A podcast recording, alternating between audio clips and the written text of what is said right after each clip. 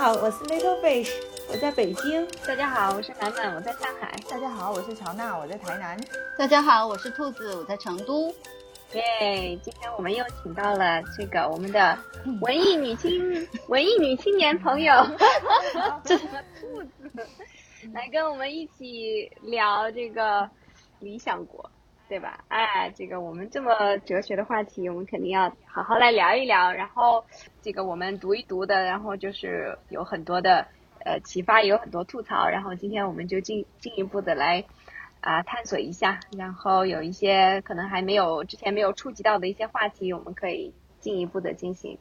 讨论。但是因为理想国它的这个内容实在是太丰富了，嗯，里面的很多它很典型性的观点，其实在今天也有存续，甚至还有发展。比如说，呃，作为乌托邦最开始的这样的一个源头，然后还有柏拉图的，就是他的这个。对文艺的这种观点，其实，在我们现在的生活中都还是蛮多的。就是，嗯，后来也也会有很多哲学家提出来相同或就支持他的观点，或者有很多相反的意见嘛。所以，我觉得如果我们在这个角度上的话，再去聊一聊也可以。然后呢，我是觉得，呃，之前就听大家吐槽说，如果身边真的是有像苏格拉底这样的朋友。真的是一件有点痛苦的事情，因为你们要讨论一个什么东西的时候，然后要求他输出观点呢，他也不说，他让你说，然后你说了之后，他又把你驳得哑口无言，对对，然后你就把你绕进去，哑口无言。嗯，反而因为他的这种对话，它是一种在比较平等的这种情况下来进行的，可能我们也不要把它当做一个朋友这样的对话，可能他是。把跟他对话的人也当做一个哲学家，或者是说一个哲人这样来对话，所以呢，他才会用这样的方式来进行。曾经我看到过一句话说，其实哲学它绝对不是跟信息或者博学相关的东西，它它是跟信息和博学相反的东西。所以我有时候想，在我们现在生活的这个时代的话，其实我们要想去找到。问题的答案啊，或者我们要想得到很多信息啊、资源啊，其实很容易的事情。然后大家好像也倾向于说，就我很自愿去得到这些准确答案的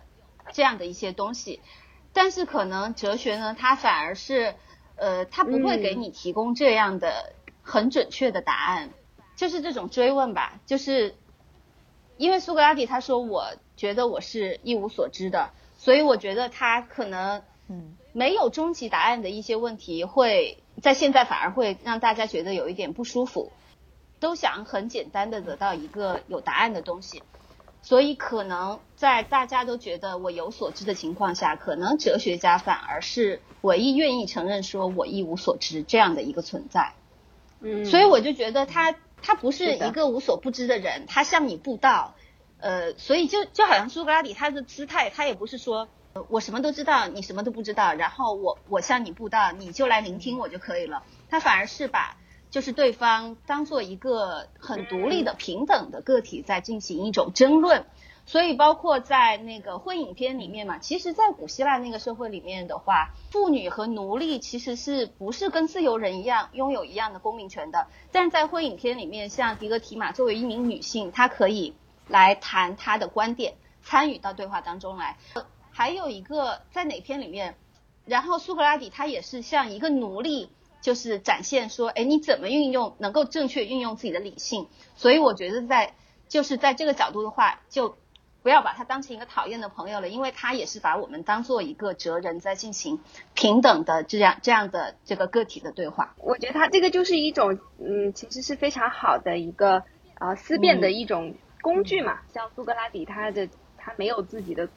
这个著作留下来，所以就是现在应该是说，嗯，史学家他也很难去分辨，就是柏拉图写的这里边哪些是柏拉图，哪些是苏格拉底。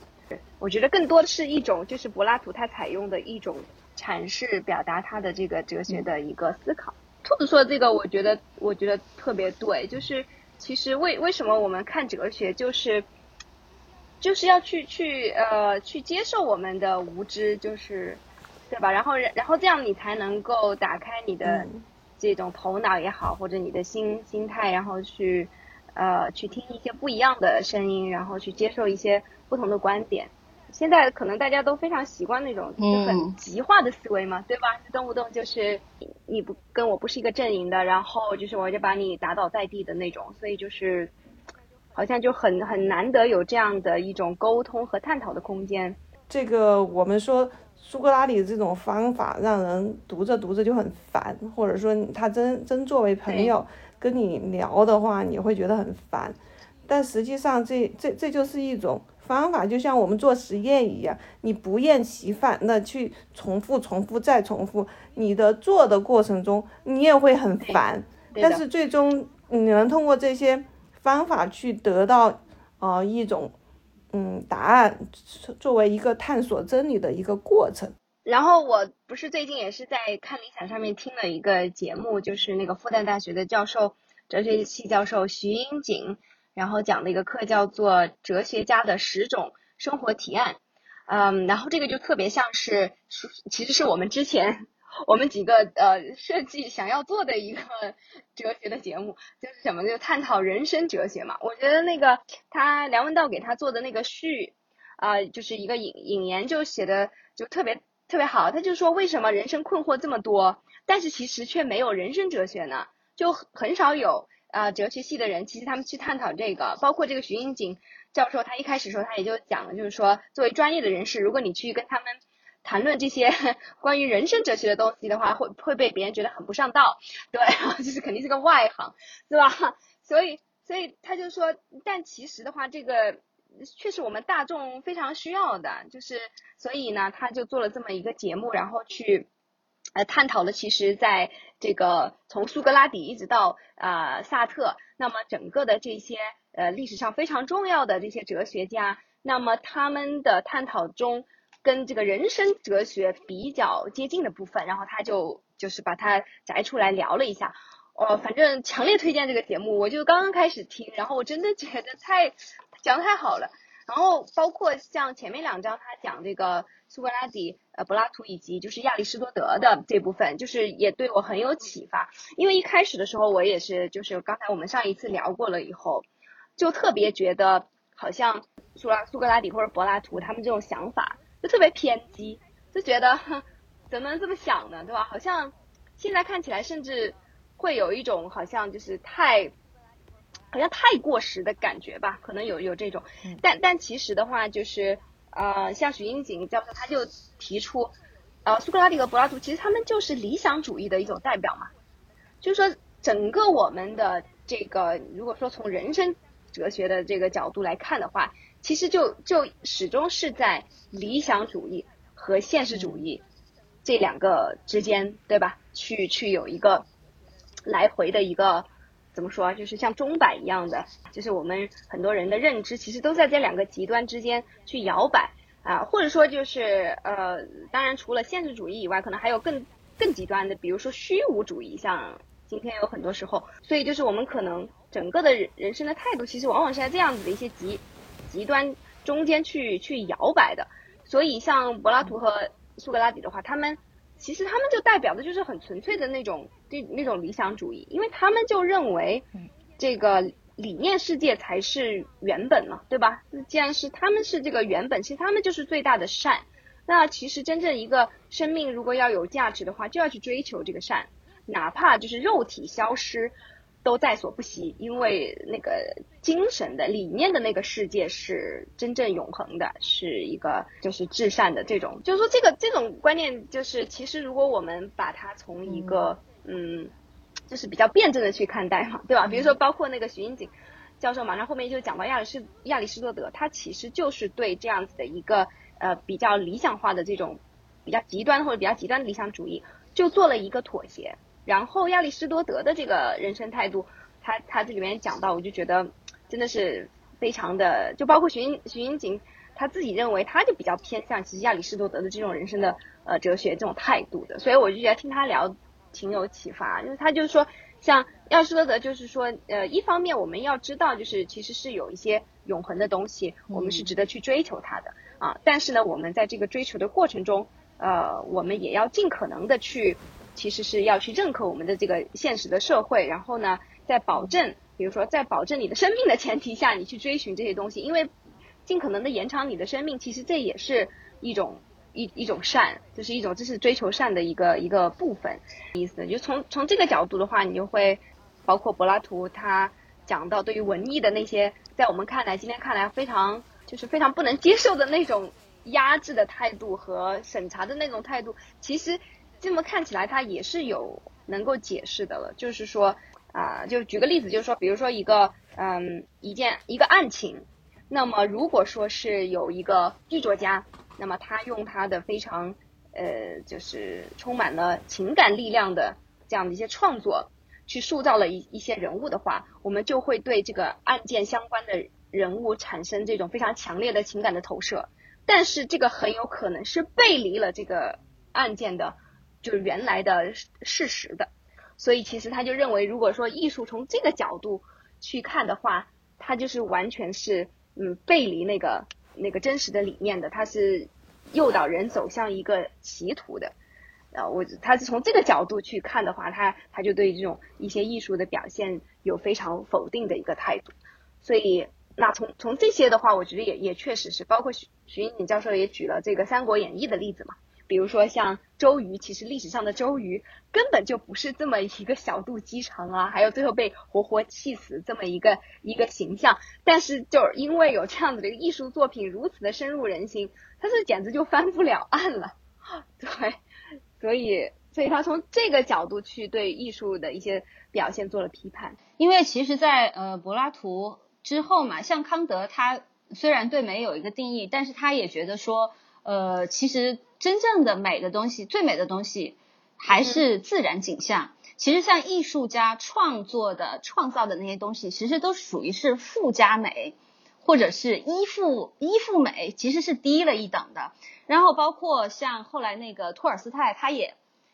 就是 曾经就是骂过莎士比亚，他觉得莎士比亚写的东西是。呃，对读者有俯视道德和宗教情感的 作用。对，像那个，呃，还有，呃，也是觉得说戏剧是很败坏的那种艺术形式。所以，其实，在在他在柏拉图的后面的话，其实，呃，他也是承认艺术的作用，他就是害怕那种作用。他觉得艺术家，特别是，但是我觉得有一点很神奇的是，我们现在有时候觉得说。有的那个创作者，他可能是为了金钱啊，或者什么商业的利益啊，那些平庸、比较平庸的那种创作者，反而不是柏拉图他觉得要提出批判的。他当时提出批判的，反而是像荷马呀，像啊呃那个索福克勒斯这样的巨匠，是开创了那种喜剧、悲剧那种黄，可以说造就一代黄金时代的那样的一些。呃，大师，但是他就觉得越是这样的人，他因为人类对自己同类的这种激情的这种，就是发生在自己同类身上的故事特别的感兴趣，所以如果是这些人，他们能够用很好的，就是很动人的去描写这些呃东西的话，如果你描写一个好人，他是伦理的。就是道德性很强的话，反而就是没有什么吸引力。但是坏人就显得非常的鲜活，然后很很极端，很很逗乐，或者说带给这那种形象带给大众非常多的快乐。所以，所以他反而就觉得说这两种东西，所以其实他最后就觉得是好人非常的平淡，然后千篇一律。但伦理的东西呢，就是嗯。没有什么吸引力的，反而是那种坏的、很激情的东西。他觉得很审美的东西是很有吸引力的、很鲜活的，但是呢，道德感又差了。所以其实他觉得像能够引起大众什么爱、健康的爱国感情啊，或者宗教情感的艺术，他是很赞成的。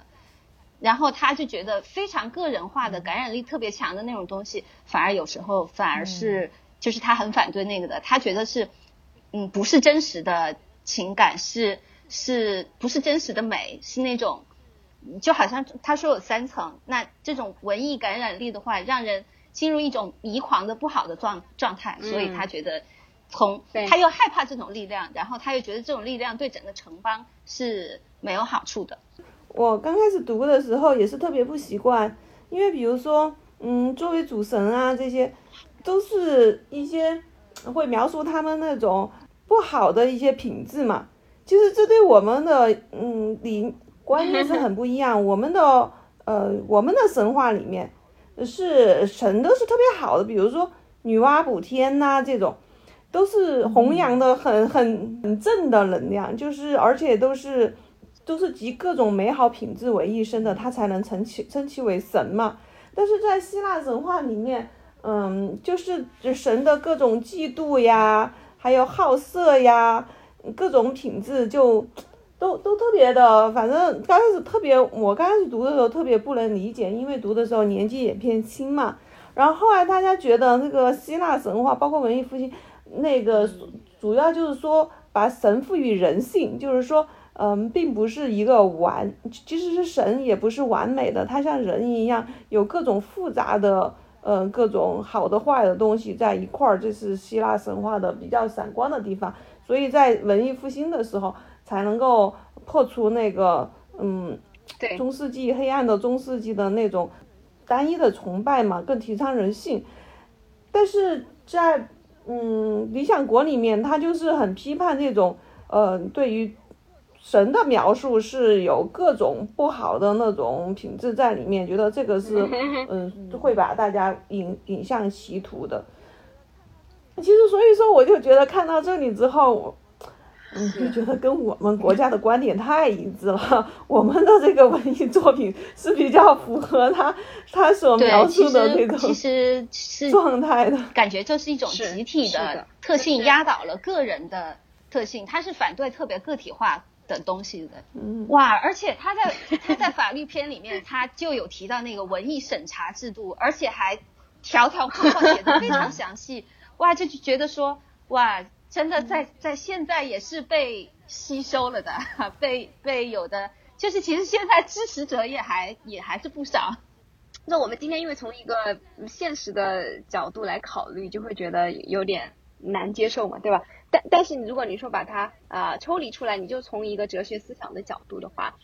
它就是一个很纯粹的理想主义，对吧？如如果说他妥协了的话，那就不是他了。对，就是他不是无法妥协的。比如说像像刚才说那些呃希腊里面那些神，如果说那些神也有人类的那些各种各样的呃弱点 和那种丑陋的一面的话，那他为什么叫神呢？对吧？他就跟神人没有任何区别了。他他为什么要要是神呢？所以就是就苏格拉底和柏拉图就会从这个逻辑上面就把他就是推翻，就是他的。嗯，像那个这个徐英锦教授里边，他就有讲说，我觉得他说的特特别描述的很生动的，他就是说这个柏拉图和李呃就苏格拉底和柏拉图的这种人生哲学啊，就是太倔强了，就是凡事都要叫出一个理来，不碰个头破血流那才怪呢，对。然后所以所以他就说亚里士多德的话，就决定给他的给他们的理想主义打一个折扣。稍微呃退一步，所以他就说理想实现一半也比一点儿都不实现要好，所以你不要，你必须要考虑如何在实践中去实现你的理想，而不是说纯粹的去求一个就是纯粹的啊那个东西。大家对于文艺的作用的观点不同，因为对于嗯柏拉图和苏格拉拉底来讲。他他人文艺是服务于整个这个理想国嘛，是服务于这个城邦，然后进而扩大到大家的共同的普遍利益的。所以文艺，嗯，要通过这这种正能量的宣传对大家进行教育嘛。但是我们现在的文艺可能又更多的是呃对于个人的一种个人娱乐也好，然后思思考也好，审美也好。又是具有个人的一种作用的，所以大家对于这种东西的需求不一样的话，你想看到的东西就不一样。因为他，因为他觉得艺术家是，就是让，就是喜欢取悦大众，让大众陷入那种心醉神迷的状态。但是呢，他觉得只有我们哲学家，我们是教育者，我们看到的这些表象背后的。这个理是是才是真正的这个美的东西，我觉得我听这个就是呃，看理想这个节目，就是也让我就是重新回到一个回到这个柏拉图的逻辑框架里边去看这个问题的时候，啊，就更能够理解了。确实，比如说包括他那个洞穴论，对吧？他就是说，你们这些人啊，你以为你看到的是这个花花世界的，其实只是一些洞穴洞穴里边的影子。我是见过太阳的人，然后我是见过真正的。这个善是什么意思？真正的美是什么概念的人？然后我来给你讲这些，的吧？所以你不要被这些眼前的呃呃就是模本的东西所所欺骗、所蒙蔽。对，所以从他这个角度的话，其实能够也是可以去理解，就是某种意义上说，你也能感受到，就是他的这种。理想主义的闪光是吧？他确实也是可以这种感觉穿透几千年的历史，有点那种那种感觉。我有时候就在想，你看我们会觉得说他所提倡提倡的文艺审查过于严格，嗯，有点不能接受。其实我们每个人心里都有一个框架，你会觉得什么样的作品是好的，什么样的作品是不好的。比如说我们会觉得，呃，有些很三俗的作品啊。或或者是比如说现在的抖音平台上的有一些低端搞笑的，或者是，呃，甚至有时候觉得，呃，像二人转那很多里面的东西都很，很很都是很低俗嘛，都不应该是作为一种，呃，受到普遍赞扬的东西。但是对于有有些人来讲，他觉得这个东西就是他所需要的那种艺术形式呀。所以说，嗯，只是说每个人对每个人可能，嗯，你定义的这个标签的位置不一样而已。那你到底什么是才是说是一个比较，呃，怎么说 reasonable 就比较正确的一个标准呢？可能苏苏格拉底和那个柏拉图他们就是从他们的理论出发，然后去证明应应该这样子的才是好的，而我们可能是从自己的感性。和理解出发，觉得是在这个这条线画在这里 是可以的。所以，如果是呃任何一个人来管文艺这个事情，你可能在心里都会有一个审查的线。哎，最近我不知道你们有没有看一个那个新的综艺，叫《一年一度喜剧大赛》，然后那个里面不是有一个那个三狗，然后他们就是在舞台上撒狗血。然后下面的那个观众，包括导师，全部都笑的不行。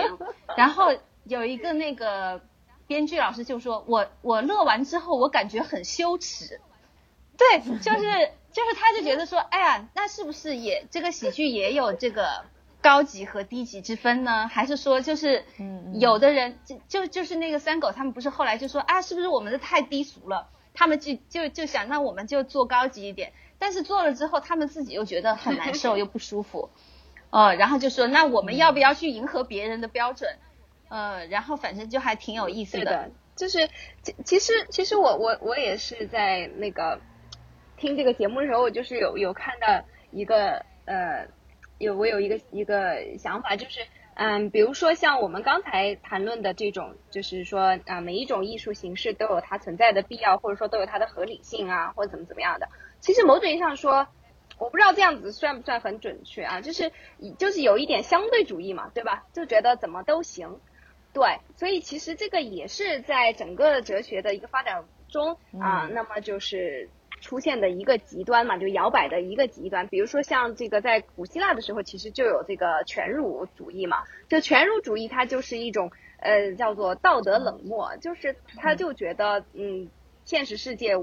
的一切我都不想去管它，就是有有一种这种完全无动于衷，你你爱干啥干啥，我就是不想卷入到你的这种呃复杂的事情里面去，然后我也不想去做一个什么价值判断，对吧？就是你你你们去闹你们的，就是有有有一点这样子，就是嗯，但是的话就是另外一方面，如果说是比较嗯，如果说我们完全走到那个极端的话，也也似乎觉得。嗯，不然我觉得今天可能有有很多的，这背后有很多语境，因为这包括那个啊，对吧？个人主义啊，或者说你的个人表达、言论自由啊，就是各方面的这个问题在裹挟在里边了。但如果说就是说，比如说就是嗯，像我们见到的啊，这个互联网上有这么多各种各样乱七八糟东西，尤其是有一些东西可能在我们自己的价值观看来就是有问题的。那么你你你怎么去呃对待这些事情，是吧？其实我我我个人觉得，如果仔细的想一想，很多时候我们采取的其实就是一种比较，呃，比较相对主义、比较犬儒的这种，就是当没看见，或者说我就不管，不是我的，不不在我的这个世界里边，好像是这个样子。嗯，但如果说从一个比较理想主义的那些人的角度，他肯定要去管的，是吧？然后而且他是不不把它清除掉，他眼眼睛里边容不得沙子。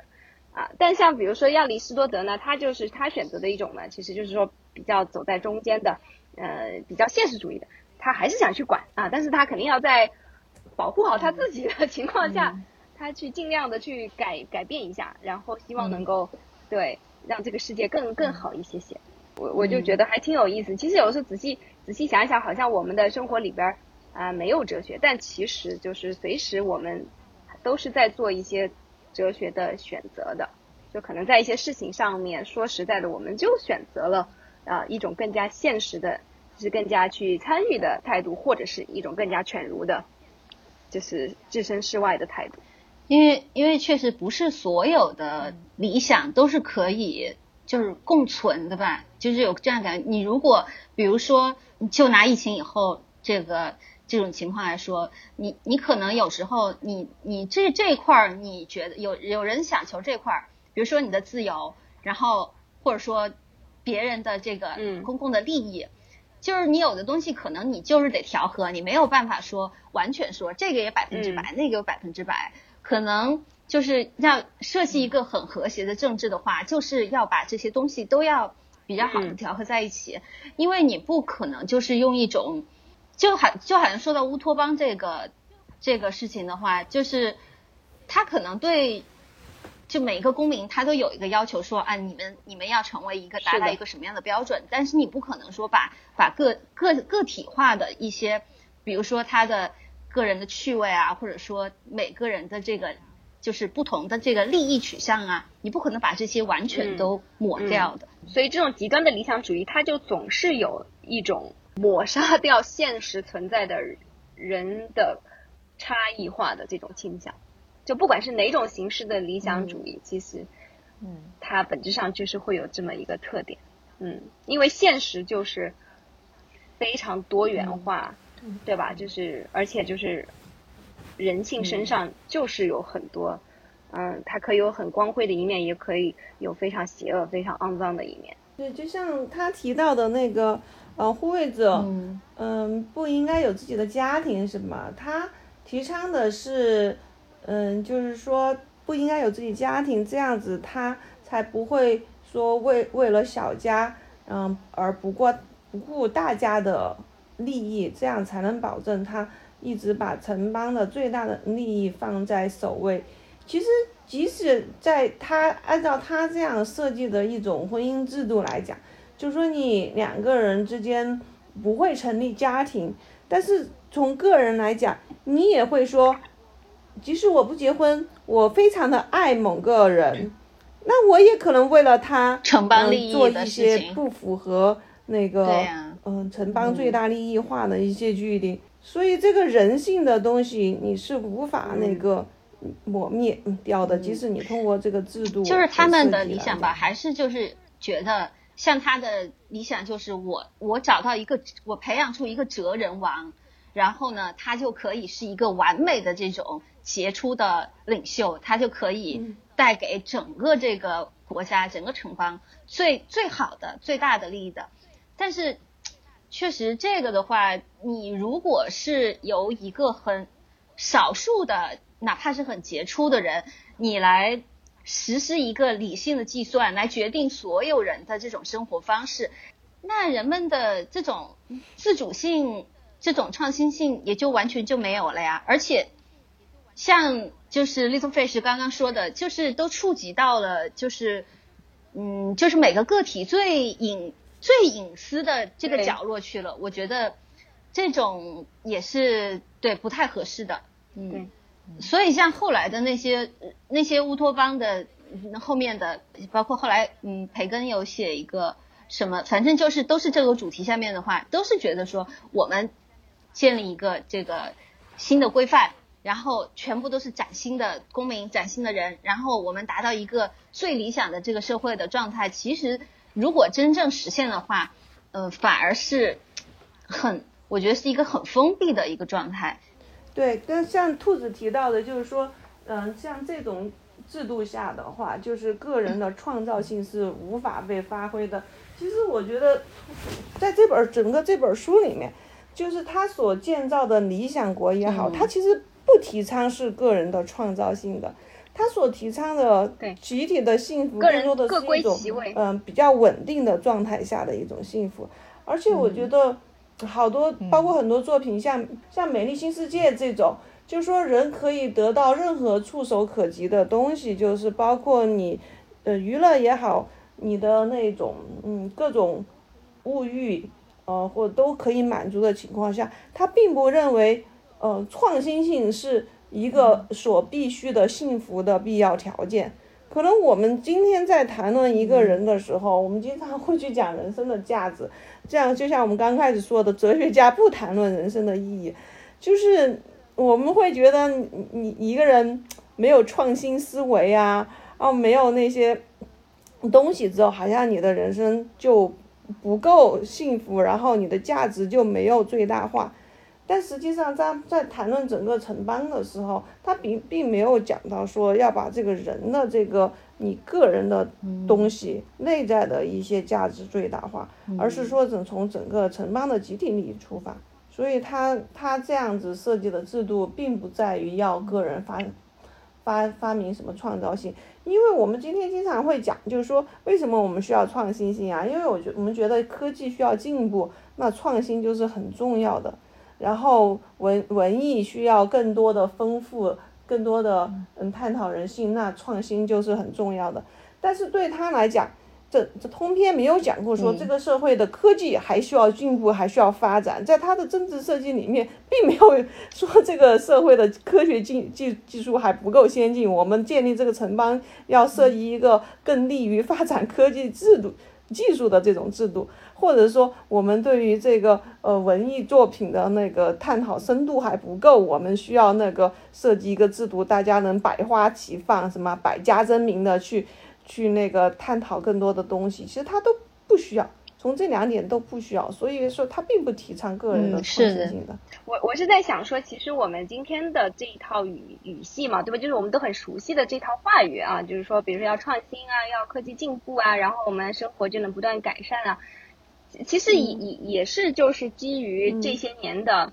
呃这种科技的这种文化吧。其实我觉得今天我们的包括我们的哲学思想，对吧？现在就深刻的被科技。改变的，所以我们就天然会呃认为就是科技的东西或者科技进步啊、创新啊这些东西，好像它就是一个很积极的东西。但其实我们今天包括你读很多的科幻作品，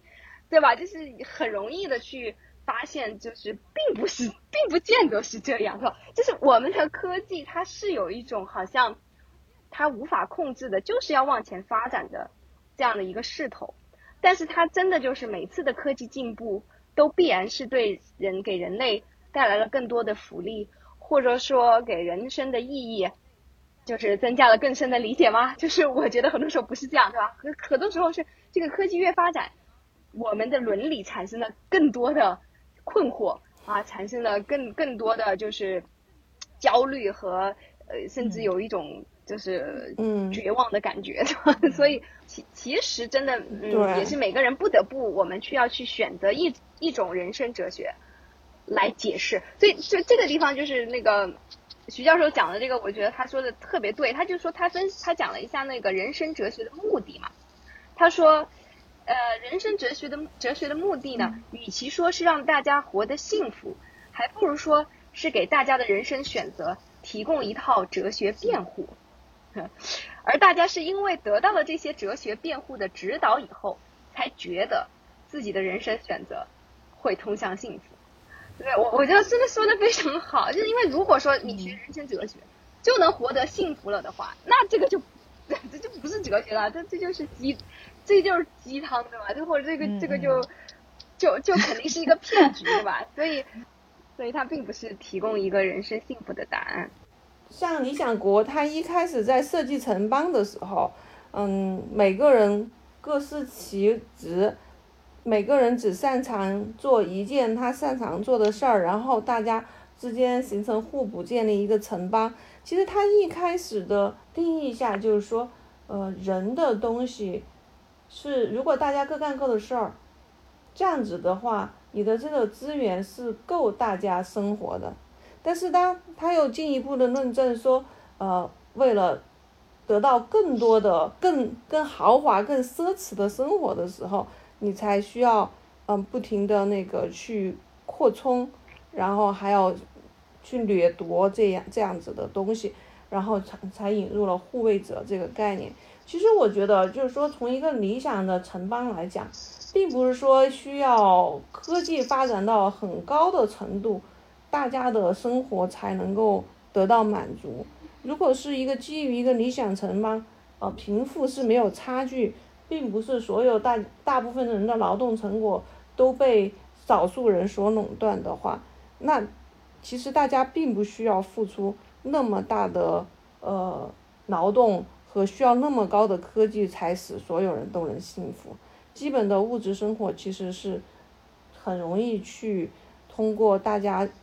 合理的分工，嗯，和一些常规的劳动就能够获得的，所以它在制度设计上并没有说一定要把科技进步作为一个制度设计的。其实所有的乌托邦都都有这样一个特点，它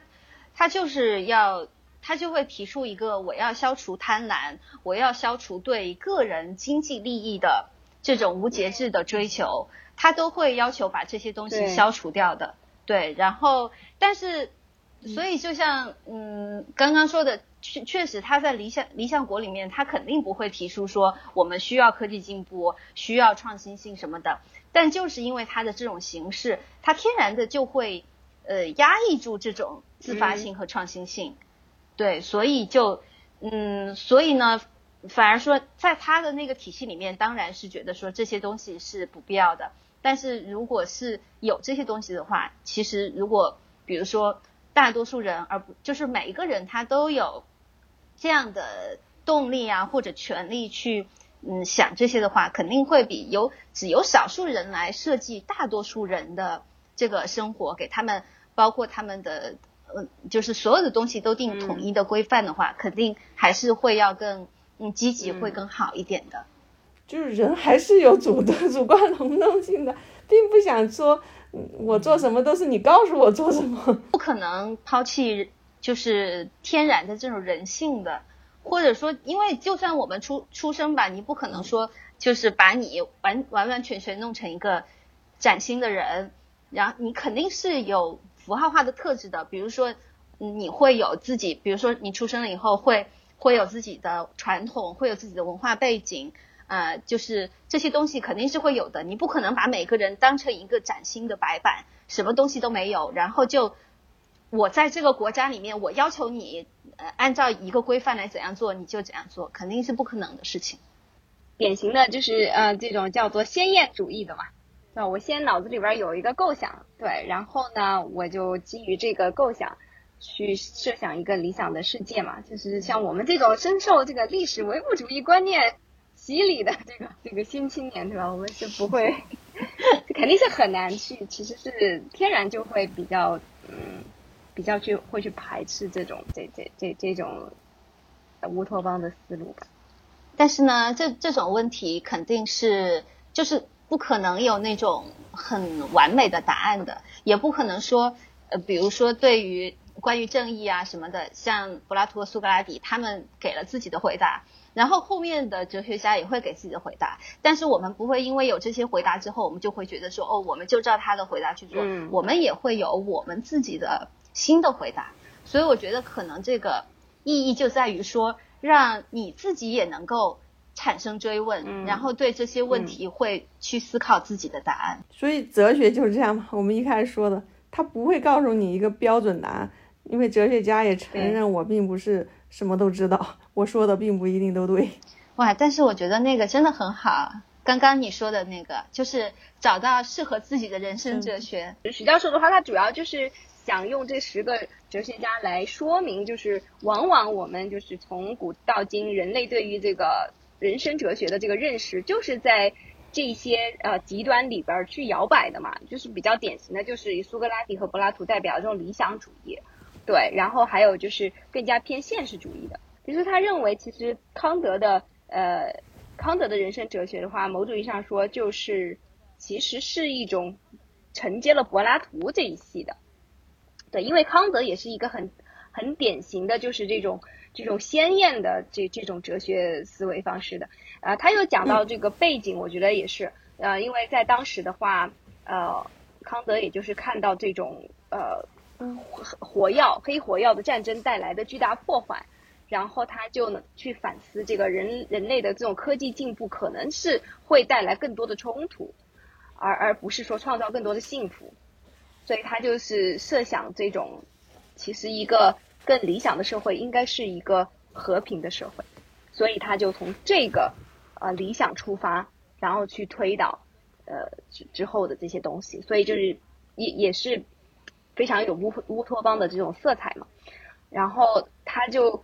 然后就是那个徐云锦教授就说啊，就正如这个亚里亚里士多德要去要去跟他的这个老师对吧，做出一个相相做出一个回应一样对吧？做出对就亚里士多德要对他老师的这种理想主义做出一种更加现实主义的回应一样。那么在康德之后，就他认为是黑格尔也是就是提出了一种更加嗯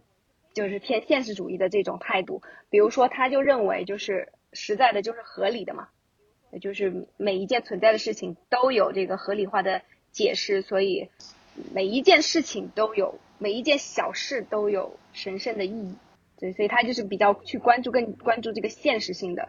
一个东西，它存在了，它就有它背后的一个一个理由、一个原因、一个解释。所以而不不是像这种比较理想主义的，会认为一些东西就是天生，它就不应该存在，应该要把它消灭掉，因为它是不符合理性的。